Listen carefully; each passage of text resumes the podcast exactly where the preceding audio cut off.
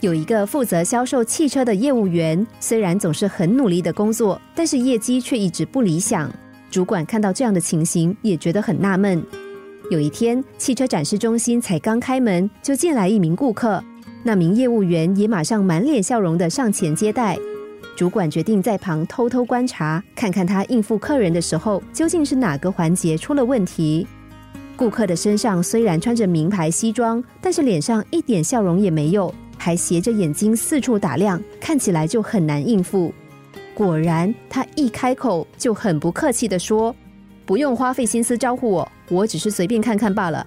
因为我已经决定要买进口的汽车了，绝不会买你们这种国产车。”业务员问：“为什么呢？”不问还好，这么一问，男子就开始滔滔不绝的数落国产车的不是，而且话越说越难听。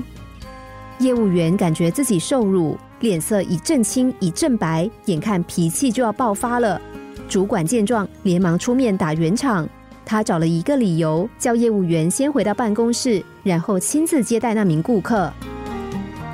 大约四十分钟之后，客户离开了，主管也回到了办公室。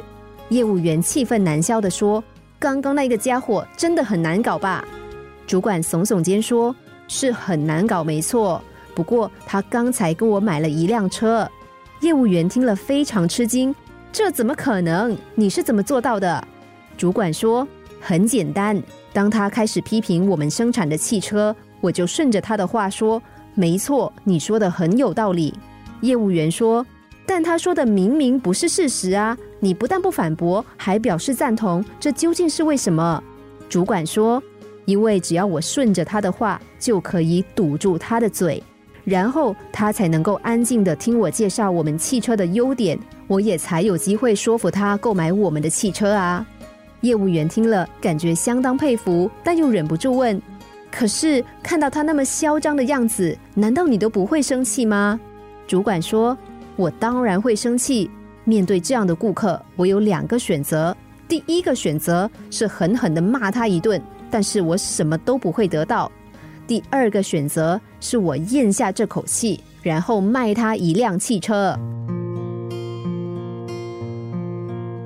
没有人会做白费功夫的事，但是只有一件事例外，那就是我们时常耗费太多精神去生没有意义的气。如果生气可以让我们达到目的，那么还有点道理。但大多时候，生气除了让我们情绪激动、血压飙高。除此之外，我们根本什么都没有得到。很多时候，善用谈话技巧就可以成功的让彼此不生气。说错话会得罪人，甚至惹祸上身；相反的，说对话却能够赢得好人缘，甚至化解彼此之间的冲突。生气的时候想一想，如果我生气会得到什么？往往你的怒火就会少了大半。